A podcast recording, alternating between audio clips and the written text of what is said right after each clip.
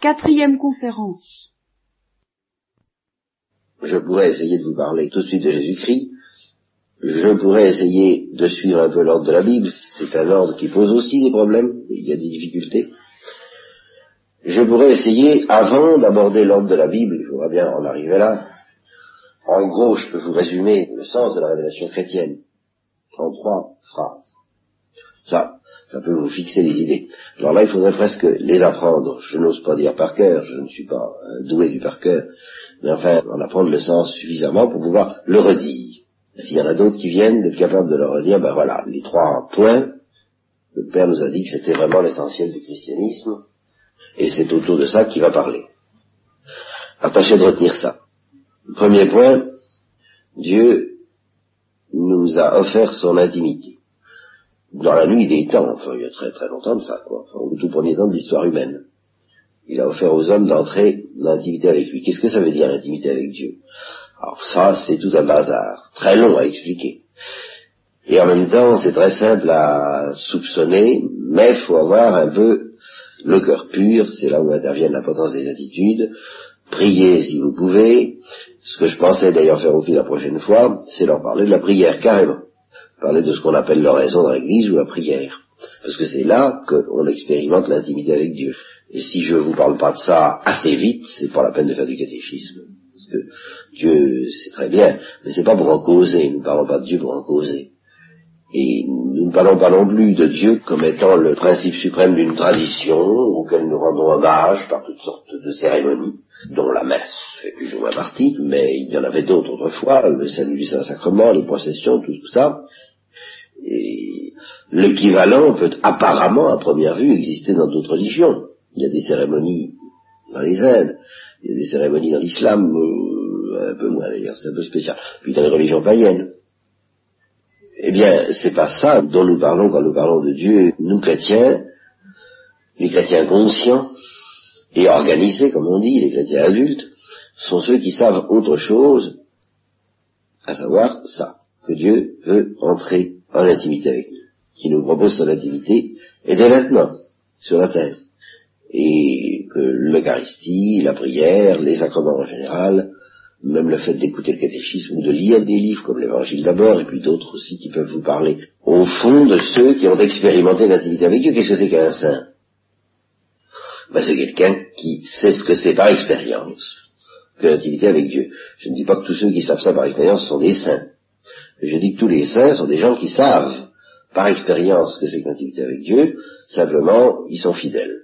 C'est un gros coup qui leur est arrivé, si j'ose dire, sur la coloquinte, ils ont dit, oh là là, oh, oh, et ils ont peut-être hésité cinq minutes à se dire, c'est une sacrée aventure. Ils ont peut-être hésité, ils ont peut-être débattu, enfin finalement, ils ont dit, bon bah, on marche.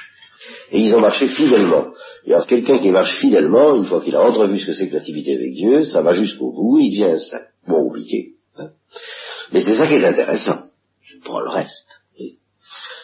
Alors, premier point, Dieu nous a proposé son intimité dans la nuit des temps. Et en ce temps-là, c'est ça aussi que j'ai commencé à dire aux filles à partir de la Genèse et puis des traditions de l'Église sur les temps qui ont précédé le péché originel, eh bien l'intimité avec Dieu c'était facile. C'était pas comme c'est maintenant. Faites l'expérience. Je dis faites l'expérience parce que vous l'avez peut-être jamais faite. Peut-être vous l'avez faite, peut-être vous l'avez pas faite. Je veux dire, pas seulement aller à la messe, pas seulement réciter des prières, mais essayez ne serait-ce que une seconde d'entrer vraiment en contact avec Dieu. Vous ne faites pas de radio amateur, c'est une des expériences les plus passionnantes qu'on puisse faire. Je crois que Jean-Paul Simon connaît un ami qui fait de la radio amateur, c'est-à-dire émission, réception. S'il y en avait parmi vous qui étaient bricoleurs, c'est une chose que je serais tenté de les encourager à faire parce que c'est vraiment intéressant. Il y a suffisamment de divertissements qui sont décomposants et lamentables pour ne pas vous suggérer celui-là. Quelquefois, ça a sauvé des vies humaines, vous le savez. De pouvoir capter un message, un appel pour une malade ou un malade à 500 km de là, puis de le transmettre à quelqu'un d'autre. Ça vaut le coup, quoi. C'est un genre de truc qui vaut le coup d'essayer. Bon, eh en plus de ça, ça a un intérêt pour mon catéchisme, c'est que ça offre une image assez bien, quoi, de ce que c'est quelqu'un qui cherche le contact avec Dieu. Parce qu'on, je sais pas comment on s'y prend. On a un casque ou pas de casque, je sais rien, puis on, on farfouille les longueurs d'onde et on, cherche à tomber sur la longueur d'onde juste, hein, pour entrer en contact avec quelqu'un. Un type qui est peut-être à 2000 km en plein océan, et puis qui essaie d'envoyer des signaux de détresse, on essaie d'entrer en contact avec lui. Voilà. Alors on sait ce que c'est que ce genre de boulot, ça précis. Euh, ça consiste à tâtonner et puis à essayer de sentir si ça vient. Au fond, la prière, c'est ça. La vraie prière. Avec des formules, ou sans formule, ou avec votre joie, si vous vous sentez en joie, par exemple dans la nature, c'est un bon moyen quand vous vous promenez, et que vous êtes un peu enthousiasmé par la beauté d'une montagne, par exemple, comme celle-là, ben, essayez de trouver à travers ça, mais je vous dis pendant une seconde, c'est pas un état qui va demeurer en permanence, ou alors ça vient pas tout de suite, mais pendant une seconde, d'être vraiment en contact avec Dieu à travers cette beauté de la nature, de lui dire euh, n'importe quoi, pas des formules toutes faites, c'est pour ça que j'hésite à vous en donner. Ça revient toujours à lui dire plus ou moins merci, ou lui dire que vous l'aimez, ou je sais pas quoi, moi, mais c'est bien au-delà de ces mots. Qu'on appelle une joie religieuse. Ben, je ne peux pas, moi, vous parler de ça comme si c'était à, votre disposition, en disant, allons, chantons notre admiration devant le Créateur. Oui, enfin, on fait ce qu'on peut, n'est-ce pas? Et si on veut que ce soit vrai, eh bien, on doit expérimenter, ça vient pas automatiquement. Il y a des moments où ça vient, on est heureux que ça vienne, non, ça vient pas. Alors ce qui est un peu plus calé et qui est peut-être encore plus fécond que de trouver le contact avec Dieu ou de le chercher à travers la joie, de trouver à travers, euh, comment appeler ça, vous n'en êtes peut-être pas encore à l'âge des grandes détresses, heureusement pour vous, mais quand on est par terre, quand on est troublé, quand on est inquiet, quand on souffre quelque chose, il y a des choses qui vous font de la peine peut-être, et puis vous ne le dites pas, à votre âge, on ne le dit pas tellement facilement, ou alors il faut vraiment que vous trouviez quelqu'un qui vous avez une grande confiance pour dire que vous avez de la peine. Enfin, ça risque d'arriver de temps en temps. À ce moment-là, essayez de trouver le contact avec Dieu comme étant le refuge, celui qui est pour vous un père et une mère à la fois, qui vous dit, ben, je suis là, je te comprends. Ça aussi, c'est très calé, si j'ose dire. C'est pas calé au sens de l'acrobatie, mais c'est difficile. Mais ça vaut peut-être la peine d'essayer. Et en particulier, ça va vous permettre de comprendre au moins une chose, ça vous permettrait de comprendre une doctrine, de la comprendre vraiment.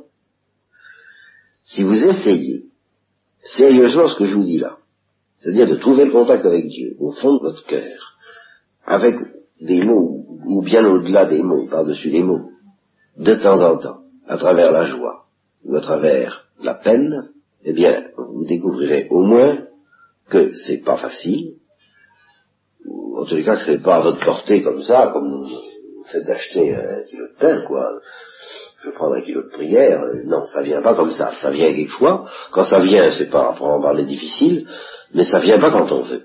Il faut essayer plusieurs fois, comme l'histoire des perles dont je vous parlais la première fois, n'est-ce pas?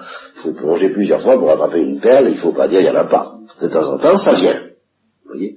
Comme un radio, de temps en temps, ah aujourd'hui j'ai pris Moscou. Et au premier temps de la télégraphie sans fil, comme on appelait ça, ben, on se tapait dans le dos disant, ce matin j'ai eu Moscou à 8h30, alors c'était sensationnel, ça n'arrivait pas tout le temps. On passait des heures à essayer de capter Moscou, puis on avait Moscou de temps en temps.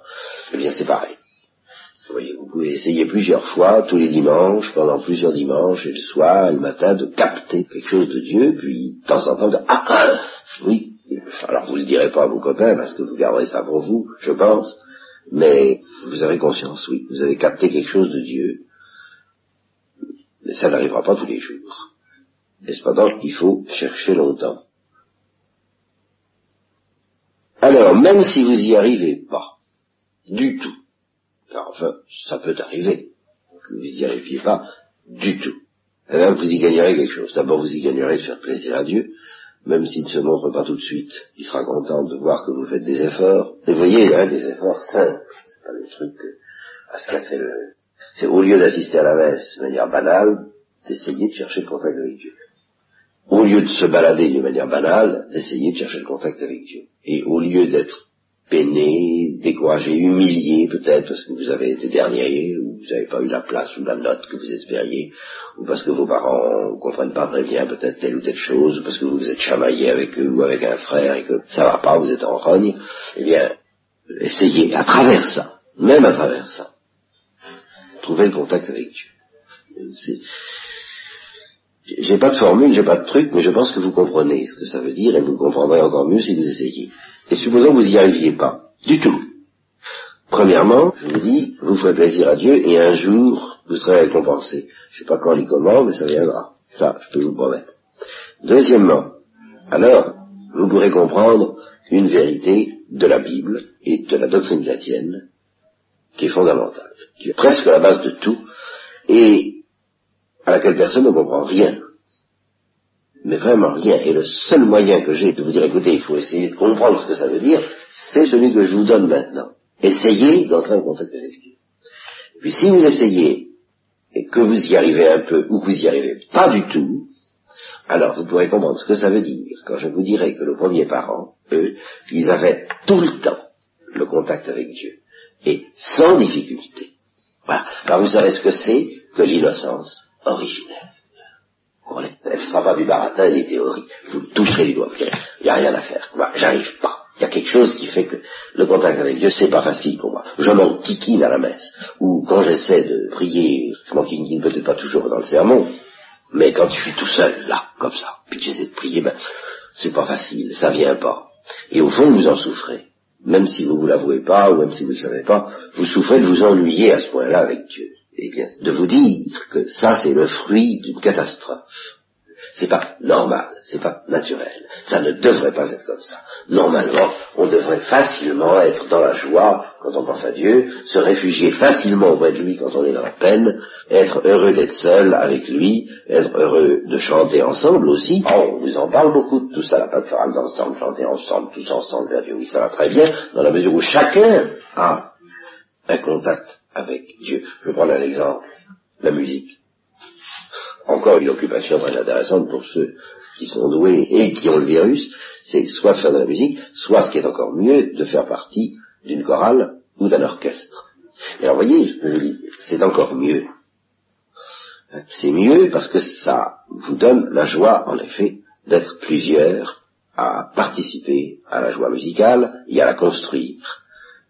C'est un ami qui me disait, nous écoutions du Bach un cantate un jour, il m'a dit, mon père, vous ne savez pas ce que ça peut être que de chanter cette cantate en faisant partie d'une chorale. Il n'y a pas de comparaison entre la joie qu'on a à l'écouter comme ça, et puis celle qu'on a à faire partie d'un chœur, à avoir sa voix à donner là-dedans, et, de s'apercevoir que quand on donne sa voix là-dedans, eh ben, il y a des dizaines ou moins de voix qui vous répondent, et puis que ça fait quelque chose d'extraordinaire qu'on n'aurait jamais cru pouvoir faire soi.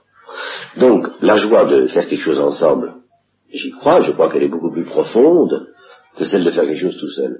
Mais, si aucun des musiciens n'aime la musique quand il est tout seul, comment voulez-vous qu'il l'aime quand il fait de la chorale ou quand il fait de l'orchestre? Ça signifie rien. Tous les membres d'un orchestre, quand ils sont chez eux, qu'est-ce qu'ils font? Bah, Ils se mettent des disques, ou ils jouent du violon pour eux tout seuls, ou ils jouent du piano pour eux tout seuls, et ils sont quand même heureux. Ils n'ont pas la même plénitude qu'au moment de l'orchestre et de la chorale, mais ils ont quand même quelque chose, et s'ils n'avaient rien, si ça les faisait suer dès qu'ils se trouvent seuls, si la seule joie c'est de se dire, ah on est ensemble avec les violons, tous ensemble avec un violon, ben euh, l'orchestre ça irait pas très loin. Eh c'est un petit peu ça que ça risque d'être la soi-disant prière ensemble, s'il n'y a pas un peu ce goût de la prière tout court, de la prière tout seul, de la prière avec Dieu. Hein.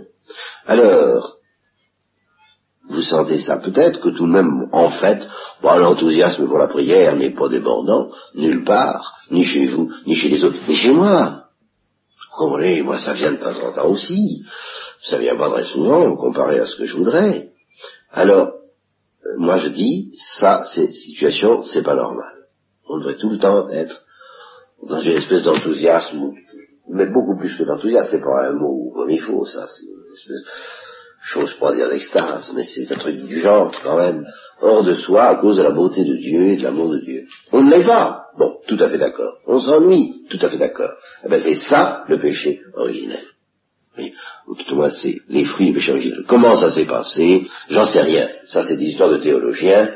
On va pas entrer là-dedans. Hein. Je vous donne le dogme. le vrai dogme. Et vous voyez, le dogme, c'est pas des théories, c'est des choses extrêmement concrètes. Enfin, voilà un type qui s'amène, il est aveugle, ou il voit très mal. Bon. On lui dit, mon ami, votre situation n'est pas normale. Normalement, on voit. Alors, si vous voulez, on va vous opérer, on va faire ce qu'il faut. Mais si un autre copain vient lui trouver et lui dit non, non, mais non, mais non, t'en fais pas, moi j'y vois pas grand chose non plus, mais c'est normal, hein, j'ai vu même, j'en vois rien, ou à peu près. Bon ben, ça change complètement. C'est pas des théories dans l'air et abstraites. Est-ce que c'est normal d'être aveugle ou pas normal? Est-ce que c'est normal d'être sourd ou pas normal? Est-ce que c'est normal d'être paralytique ou pas normal? Est-ce que c'est normal d'avoir le sens de Dieu ou pas l'avoir? Plutôt, est-ce que c'est normal de ne pas avoir le sens de Dieu et de ne pas pouvoir prier ou est-ce que c'est pas Ça, c'est pas de la théorie dans l'abstrait.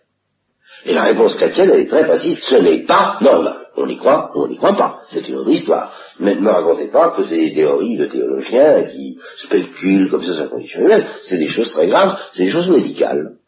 Nous sommes des pauvres types, nous sommes des anémiques, nous sommes des malheureux, nous sommes des types qui sont merde dans la vie, je trouve pas d'autres mots. Évidemment, de temps en temps, vous aurez bien des joies, mais enfin, au total, au total, ceux qui ne savent pas aimer Dieu, vous savez, ils s'embêtent. Hein. Mais c'est pas normal. Voilà. Et c'est justement là où le christianisme, la révélation chrétienne nous apporte une espérance formidable, parce qu'elle nous dit, c'est ça Noël, ayez confiance, ne vous découragez pas, c'est pas normal, et je vous envoie un sauveur qui va vous guérir de ça. Il va vous guérir d'un tas de choses, mais vous guérir surtout de ça, la grande maladie dont nous avons à guérir. C'est ça. C'est qu'on s'ennuie avec Dieu.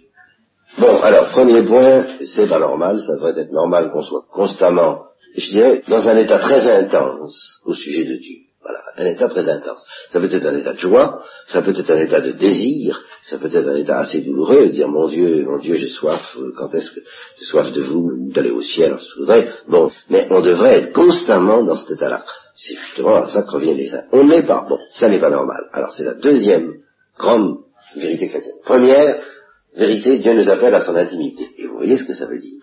dire être constamment dans un état intense à son sujet. Voilà ce que ça veut dire en gros, très concrètement, hein, je vous donne pas les grands principes, être dans l'intimité de Dieu. C'est-à-dire être dans tous ces états au sujet de Dieu, de sentir que Dieu vit en nous et que c'est fantastique, quoi. Comme une femme qui attend un enfant, ben, c'est une grosse affaire pour elle parce qu'elle a un enfant et c'est une vie qu'elle porte en elle, eh elle le sent, eh bien, on devrait sentir ça. Parce que Dieu nous appelle à ça. C'est ça qu'il nous a offert. Deuxième vérité chrétienne, eh bien, nous avons perdu cette intimité par le péché. C'est pour ça qu'on s'embête. C'est pour ça que c'est pas facile, c'est pour ça que vous n'êtes pas plus nombreux. C'est pas entièrement votre faute. Plutôt, c'est pas entièrement de la faute de vos camarades qui ne sont pas là. Nous savons ça. Mais justement, pourquoi est-ce que le catéchisme n'est pas toujours satisfaisant et les enfants ne sont pas toujours satisfaisants? Mais parce que tout le monde, et même pas toujours les prêtres, ne sont pas constamment habités par euh, cette espèce de joie de l'intimité de Dieu. Ça les dévore pas tellement. Et bien ça, c'est le péché originel. Pas spécialement de leur faute. C'est la faute à pas de chance, comme on dit. Sauf que ce pas de chance, c'est tout de même un péché qui a été commis dans la nuit des temps, il y a très longtemps. Comment est-ce que ça s'est passé? Je vous demande je vous demande quelque chose de très difficile. Et je me rends compte que je vous demande des choses très difficiles. Mais je vous demande de ne pas faire démarrer trop votre curiosité trop vite pour ça. Mais comment ça s'est passé? Qu'est-ce qu'il y a eu? Alors, bon, je comprendrais bien, moi j'étais comme ça, j'ai envie de tout savoir et d'avoir toutes les réponses. Seulement si je me mets à me lancer là-dedans, on va tomber dans des choses abstraites. Il faut y aller très doucement. J'essaierai de vous expliquer ces choses-là, telles qu'on peut les comprendre. Dites-vous que c'est très mystérieux. Mais avant de savoir comment ça s'est passé, et qu'est-ce qui a bien pu arriver? Pourquoi est-ce qu'on est dans la mouise à ce point-là? Et je vous dis, le plus grand malheur, c'est ça, c'est qu'on s'ennuie avec Dieu. Parce que s'ennuyer avec Dieu, c'est s'ennuyer tout court. On emploie toutes sortes de moyens pour ne pas trop s'ennuyer, mais finalement, du moment qu'on s'ennuie avec Dieu, on s'ennuie, au total. Ben, comment est-ce qu'on a pu arriver à tomber dans un tel malheur, dans une telle obscurité? Qu'est-ce qui s'est passé? Est-ce que c'est notre faute? Est-ce que c'est pas notre faute? Est-ce que... Ben écoutez, c'est pas facile de répondre à ces questions-là. Il faut beaucoup de patience. Alors, pour le moment, d'abord, on dégage les faits. Les faits tels que la révélation nous les enseigne. Le premier fait, c'est que ça n'a pas toujours été comme ça, que ça ne devrait pas être comme ça. Et que si c'est comme ça maintenant, deuxième thèse, eh ben c'est qu'il s'est passé quelque chose. Voilà, je vous en dis bon plus. Hein. Il s'est passé quelque chose. Il s'est passé quelque chose de très grave, de terrible, et qui fait que nous avons perdu l'intimité de Dieu. Et alors Dieu maintenant, ben, ça nous semble à l'étranger et nous n'avons pas l'impression d'être ses fils. Nous avons l'impression d'être un peu étrangers à Dieu. Troisième vérité chrétienne. Alors ça c'est la vérité la plus importante, je l'ai suggéré tout à l'heure. Je vous enverrai un sauveur. Dieu ne nous a pas laissé comme ça, il veut nous rendre cette intimité. Mais il nous la rend par son Fils, Jésus-Christ. Et alors là, évidemment, c'est le gros. Je le dis pour mémoire et parce qu'il faut que tout soit dit aujourd'hui, puis après on aura le temps d'y revenir, mais ça c'est encore bien plus mystérieux que le originel, c'est en se laissant crucifier, et par la haine des hommes, très précisément, que le Christ nous a obtenu de retrouver, si nous voulons, et dans des conditions qui sont beaucoup moins marrantes, si j'ose dire, que autrefois, de retrouver, si nous voulons, la même joie, la même allégresse, enfin, l'intimité de Dieu. Voilà. Alors, vous voyez les trois théories, les trois thèses, comme on dit, c'est des thèses très concrètes.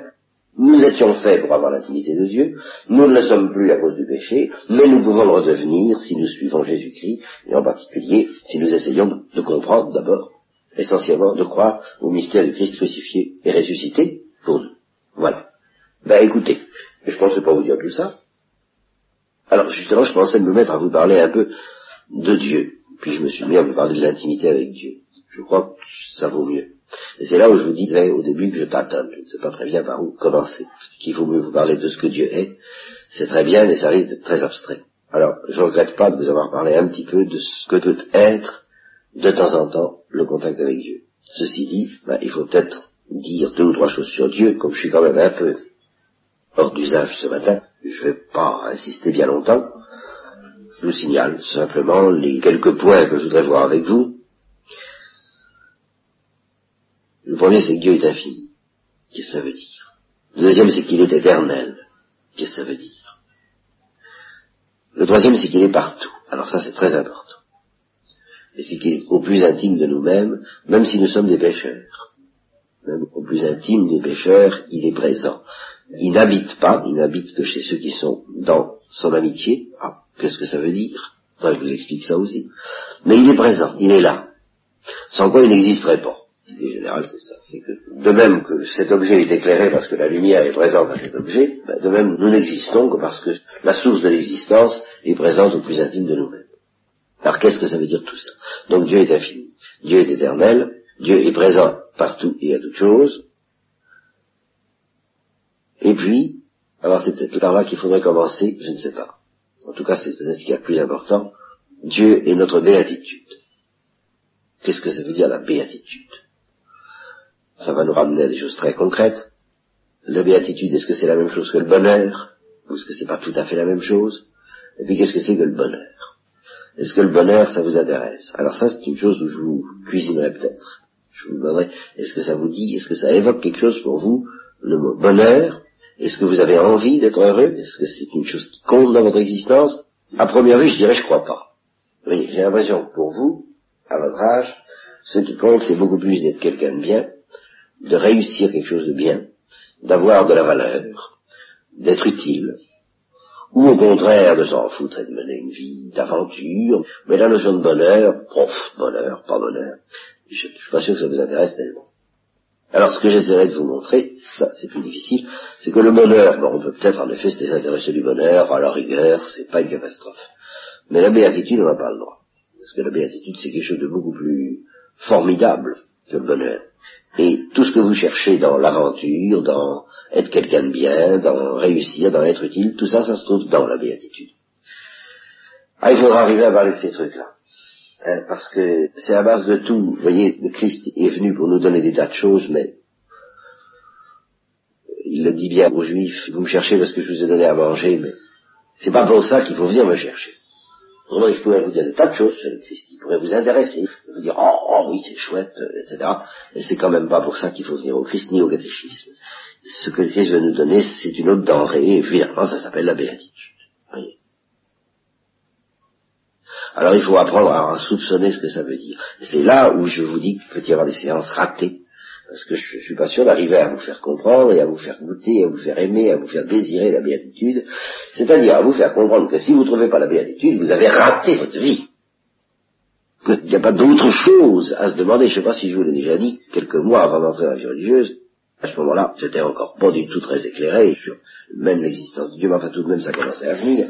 Mais j'avais une idée fixe, je dirais, qui me hantait et qui me rendait prêt à faire euh, n'importe quoi. Pour moi, ça représentait quand même un certain nombre de sacrifices assez importants et impressionnants, beaucoup plus impressionnants que ça n'est en réalité, surtout aujourd'hui. Eh bien, je me disais, il faut surtout pas que je rate mon coup. Rater son coup. Ça, c'était une idée que j'avais vraiment dans les... Rater son coup, rater sa vie. On peut rater sa vie. Je peux vous le dire votre âge, parce que si j'avais affaire à des gens de 40 ans, si je leur dis on peut rater sa vie, il faudra que je leur dise, vous savez, enfin ça se répare, parce qu'il y a la miséricorde de Dieu, il y a les ouvriers de la dernière heure, on peut réussir sa vie au dernier moment. Ça c'est vrai. Seulement si on réussit sa vie au dernier moment, c'est dans la mesure où on reconnaît que vraiment on a tout raté et qu'il n'y a plus qu'une chose à faire, c'est de se confier dans la miséricorde de Dieu, ce qu'on aurait pu faire avant. Alors, on a quand même raté sa vie, en une minute on peut tout sauver, c'est pas une raison pour ne pas commencer plus vite si c'est possible. Alors vous, vous êtes encore à l'âge de ne pas rater votre vie, mais si vous comprenez pas ce que c'est que la béatitude, vous raterez votre vie. Ça, alors là, le jour où vous réussirez votre vie, de quelque manière que ce soit, et à quelque moment que ce soit, même si c'est au dernier moment, vous découvrirez ce que c'est que la béatitude. Vous vous direz, ah oui, j'étais fait pour ça. Et j'ai bien du monde. Parce que j'ai cherché autre chose, c'est très simple. Alors, je ne sais pas si j'arriverai à vous faire comprendre. Enfin, j'essaierai, mais alors je compte sur vous pour me dire, ou vous dire entre vous et me faire dire, quoi, ben oui, on comprend, on comprend tout à fait, ou on comprend un peu, ou on comprend pas du tout. Là, on entre dans la zone difficile, vous voyez, dans la zone critique. Est-ce que j'arriverai à vous faire comprendre ces choses? Parce que le Christ n'a pas d'autre intérêt, si je peux dire, que de nous restituer la béatitude perdue, la joie perdue. Si on ne s'intéresse pas à lui pour ça, le reste, c'est pas la peine de s'intéresser au Christ parce qu'il a fait des miracles, ou parce qu'il a mis de la charité dans le monde, bien sûr, mais qu'est-ce que c'est que la charité? Si vous rendez pas les gens heureux, à quoi ça sert de leur donner du pain? Euh, Oh, j'ai quand même euh, aidé mes compatriotes, mes semblables, j'ai quand même euh, réussi à faire reculer la faim dans le monde, c'est possible, mais s'ils sont malheureux, quand même, si vous n'avez pas du tout ce qu'il faudrait faire pour qu'ils cessent d'être malheureux, je vois pas très bien à quoi ça mène. Donc, il faut faire ce que Rimbaud appelle lui-même la magique étude du bonheur que nul n'élude. Ce qui veut dire qu'il n'y a rien à faire, il faut qu'on y passe. Il faut qu'on se demande ce que c'est que le bonheur, ou alors on vit comme un imbécile comme un inconscient qui n'est ni heureux ni malheureux, ce qui est encore pire peut-être que d'être malheureux. J'en sais rien. Moi, ça me paraît pire. La chienne du couvent, elle n'est ni heureuse ni malheureuse, évidemment, parce que c'est une chienne. Mais un homme, c'est sa grandeur, c'est heureux ou malheureux. Et de pouvoir se demander, mais enfin, qu'est-ce que ça veut dire? Mais qu'est-ce qu'il me faut? Au fond de quoi j'ai besoin? Qu'est-ce que je réclame dans la vie? Et qu'est-ce que les autres peuvent réclamer de moi? Qu'est-ce qu'il leur faut pour que vraiment ils cessent d'être malheureux?